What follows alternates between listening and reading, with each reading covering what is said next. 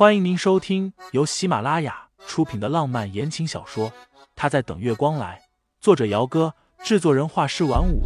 感兴趣的听众老爷们，赏个三连，点亮我的关注，点亮你的夜空。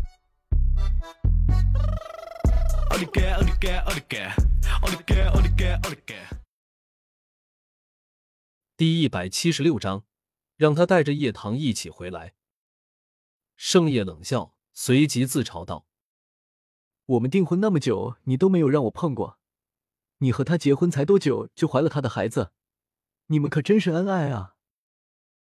清新不想去理会他的冷嘲热讽，但盛野的话又让他觉得特别的不舒服，于是不咸不淡的道：“是啊，你不说我还没有注意呢。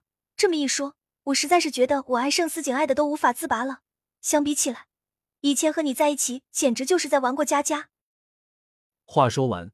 他没有去看生野的脸色，挺直背脊侧身下了楼。结果刚刚走了两步就顿住了。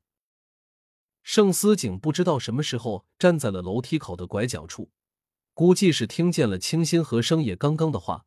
男人的脸上的表情有些高深莫测。看完了，他若无其事的上前一步，握住了清新的手。累不累？我们回去了。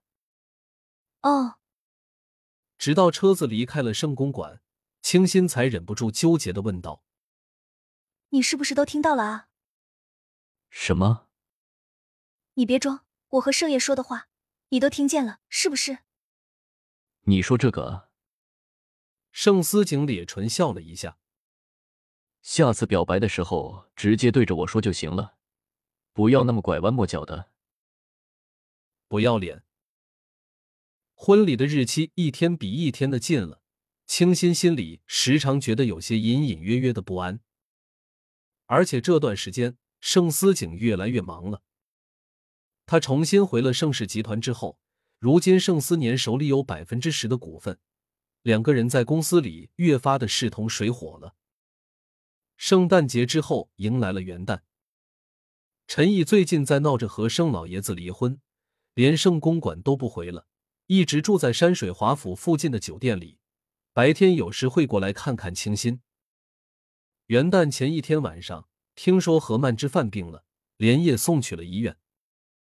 元旦这天一大早，清新一起床便吐了一通，在洗手间里吐得浑身无力了，才扶着墙出来。盛思景捧了一杯温水在外面等着，见清新出来了，便把水递过去给他。生了这一个以后，我们再也不生了，遭罪。盛思景看着清新还平坦的肚子，换了一副严父的语气道：“少折腾你妈妈，不然以后出来了，有你好受的。”路过的于嫂刚好听见这话，赶紧哎呀了一声，笑着道：“先生这么严肃，当心吓着小家伙了。吓一吓他也好，让他老实几日。”少折腾他妈妈。于嫂心说：“先生这是在心疼太太呢。”笑着忙去了。一通折腾下来，清新整个人都恹恹的，吃了几口粥，又回了卧室继续去睡。今天是元旦，圣公馆一早打了电话过来，让他们中午回去吃饭。不过清新今天难受的厉害，一躺在床上就睡了过去，自然也不知道。盛思景回绝了盛公馆的电话。前阵子叶夫人生病住院，昨天才出院回家。今天是元旦节，叶夫人一直念叨着女儿，于是让丈夫给女儿打电话，让女儿女婿回来吃顿饭。自从叶棠因为那件事情名声臭了之后，为了避嫌，她几乎很少出门了，也没怎么回来过。叶夫人思念女儿。去看过叶棠几次，生叶最后虽然没有和叶棠离婚，可是两个人早已经是貌合神离了。叶夫人上次过去时，还隐隐约约的听见佣人说，他们两个一直都分房睡来着。叶正照拗不过妻子，直接给生叶打了电话，让他带着叶棠一起回来过节。两个人是十点多到的。